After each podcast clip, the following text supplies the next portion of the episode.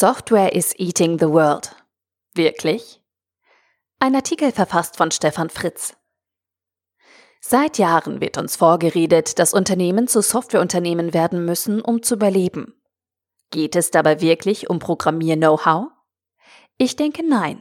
Den eigentlichen Vorteil erfahren Unternehmen, die sich auf die Ausrichtung an Release-Zyklen als digitalem Herzschlag für die gesamte Organisation einlassen – Unternehmen, die langfristigen Erfolg am Markt anstreben, werden sich in den nächsten Jahren faktisch zu Softwareunternehmen transformieren. So jedenfalls lautet die Prognose vieler Gurus, die es eigentlich wissen müssten. Garantiert werden die Mantras mit kernigen Zitaten aller Software is eating the world. Aber welche These steckt eigentlich hinter dieser Prophezeiung? Egal ob die Produktion, Logistik oder Dienstleistungsbranche, über viele Jahre haben wir in jeder Branche die Daumenschrauben der Kostenoptimierung angesetzt. Fast drei Jahrzehnte lang ging es nicht vorrangig um innovative Geschäftsmodelle, Kundenerlebnisse oder neue Märkte, sondern um Kosteneffizienz. Mit zunehmendem Einsatz von Maschinen und Computern haben wir immer mehr Prozesse an diese Blechkisten ausgelagert. Und wir Menschen haben den Restmüll an Prozessen ausgeführt, die von den standardisierten Maschinenprozessen nicht abgewickelt werden konnten.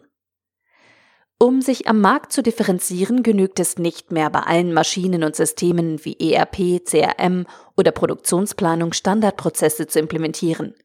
Ein erfolgreiches Unternehmen benötigt sein eigenes Profil.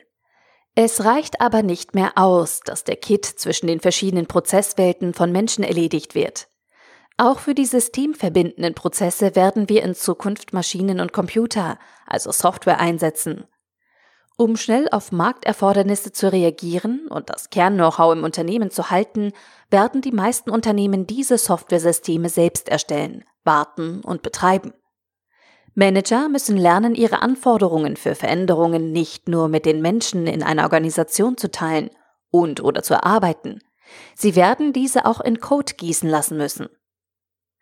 Diese Aspekte führen sicherlich dazu, dass nahezu jedes Unternehmen Menschen benötigt, die im weitesten Sinne Software erstellen, so wie es früher eben die Softwareunternehmen gemacht haben.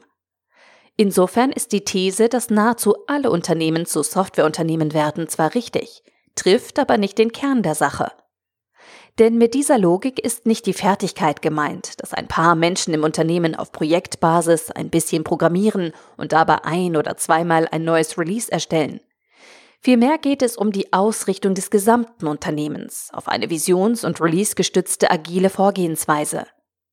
Es geht um eine Organisation, in der ein Produktmanager als Interessensvermittler zwischen Technik, Kunden und Business die Anforderungen bündelt.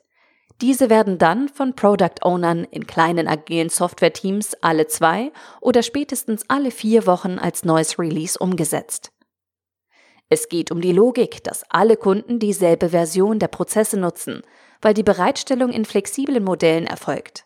Und es geht darum, dass diese release-zentrierte Denkweise zum Herzschlag für alle anderen Bereiche wie Vertrieb, Support oder Logistik wird. Interessanterweise arbeiten heute nicht einmal die klassischen Softwareunternehmen so. Und auch das Mega-Buzzword agile Organisation trifft nicht den Kern. Denn agil ist lediglich eine gut erprobte Möglichkeit zur Umsetzung aber nicht der Kern einer Release- und Feedback-gestützten Unternehmensorganisation. In diesem Sinne ist es sinnvoller, den release-gestützten Herzschlag von zwei oder vier Wochen als Kern jedes erfolgreichen Unternehmens für die Zukunft zu sehen. Die Kompetenz der Softwareentwicklung als agile Vorgehensweise mit Feedback-Kultur ist ein weiterer wichtiger Aspekt. In klassischen Organisationen ist das Abteilungsdenken etabliert. Diese erfüllen mit einer gewissen Autonomie ihre spezialisierten Aufgaben und interagieren über klar definierte Schnittstellen miteinander. In einer serviceorientierten Struktur wandelt sich dieses Bild deutlich. Die Basisprozesse der eigentlichen Wertschöpfung laufen in Maschinen ab, entweder in Produktionsmaschinen oder auf Rechnern. Diese Maschinen produzieren ihren Output nahezu unabhängig von menschlicher Interaktion.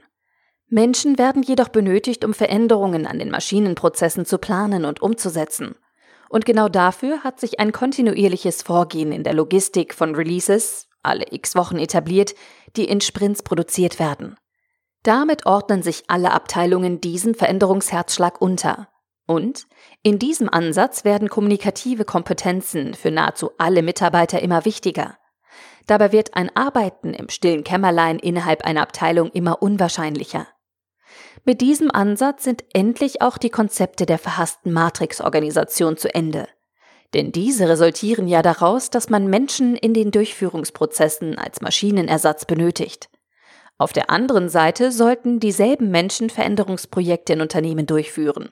Kein Wunder, dass dieser Widerspruch die meisten Organisationen in den letzten Jahren zum Kollabieren brachte. In meinen Ausführungen habe ich den Begriff Agilität möglichst wenig verwendet, weil er nicht den Kern trifft. Agile Methoden sind aber auf jeden Fall ein probates Mittel, um den neuen Release-Herzschlag in einem Unternehmen zu etablieren. In vielen Unternehmen gibt es große Digitalisierungsinitiativen, Workshops zu agilen Methoden oder Design Thinking Seminare.